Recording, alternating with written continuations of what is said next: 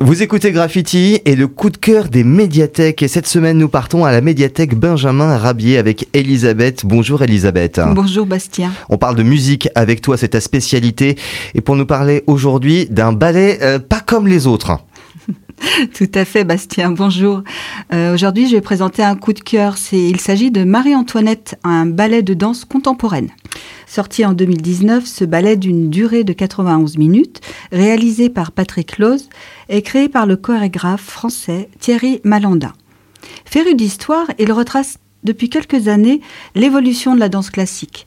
Il dirige depuis 1998 le Centre chorégraphique national de Biarritz. Le chorégraphe nous conduit dans la vie de la dernière reine de France, du mariage de Marie-Antoinette en 1770 avec le dauphin, futur roi Louis XVI, jusqu'à son destin tragique. À travers les lieux, les personnages et les événements marquants de sa vie, il le fait autour de 14 chapitres sans aucune rupture, rythmé des symphonies de Joseph Haydn, qui est un compositeur autrichien, et de Orphée et Eurydice de Christoph Wilbach Gluck, qui est lui un compositeur allemand d'opéra de la période classique, et c'est interprété par l'opéra symphonique Euskadi, dirigé par Mélanie Levy-Thiebaud.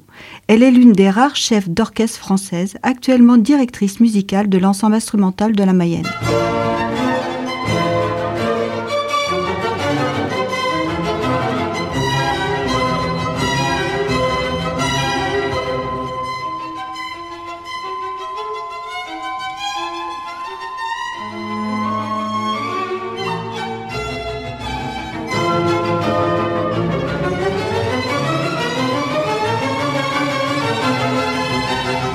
Le parcours de cette reine adulée puis détestée est incarné par Claire Longchamp, entourée d'une vingtaine d'interprètes, dont Michael Comte, dans le rôle du roi.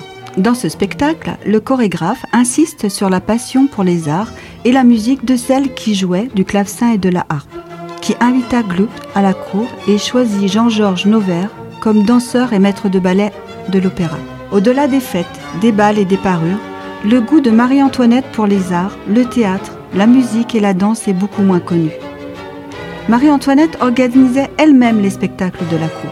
Elle fut la productrice de nombreux artistes et grande mélomane, cultivait elle-même le chant, le clavecin et la harpe.